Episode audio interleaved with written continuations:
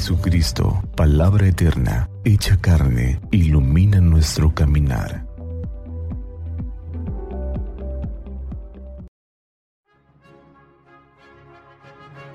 Lunes 10 de mayo de la sexta semana de Pascua del Santo Evangelio según San Juan. En aquel tiempo Jesús dijo a sus discípulos, Cuando venga el Paráclito que yo les enviaré a ustedes de parte del Padre, el Espíritu de la verdad, que procede del Padre, Él dará testimonio de mí y ustedes también darán testimonio, pues desde el principio han estado conmigo.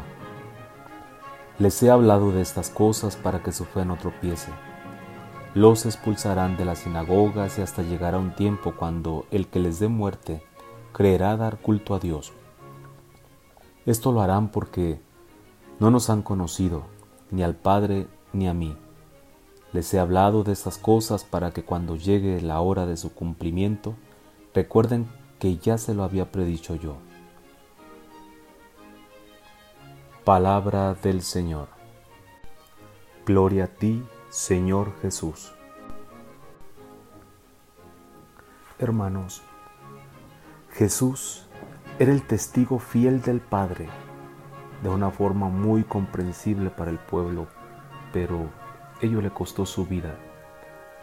Ahora, por medio de su Espíritu, hará los apóstoles testigos también. Ellos han visto por lo tanto, tienen que hablar. Ellos creen, por lo tanto, deben hablar y actuar.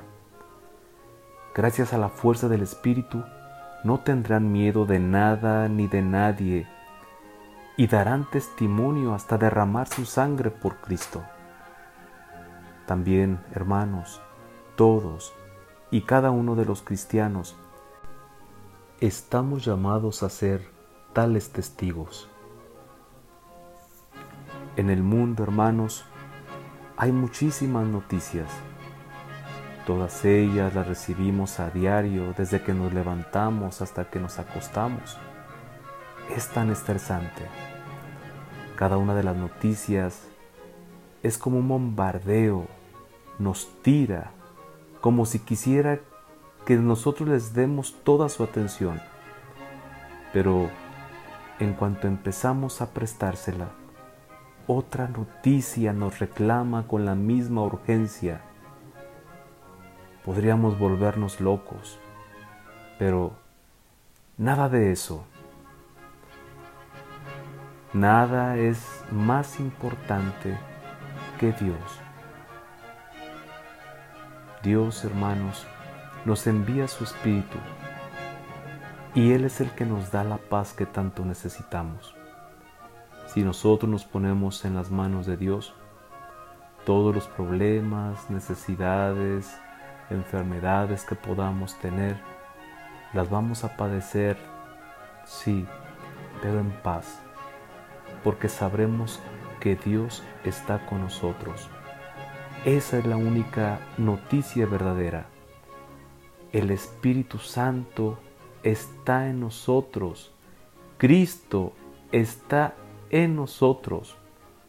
Su amor es el que nos sana, es el que nos colma, es el que nos lleva a la salvación. Santa María de Guadalupe, nuestra Madre, nos cubra con su manto y nos tenga en su regazo, y que iluminados por la palabra del Señor, tengamos un día lleno de bendiciones, paz y bien y felicidades a todas las mamás.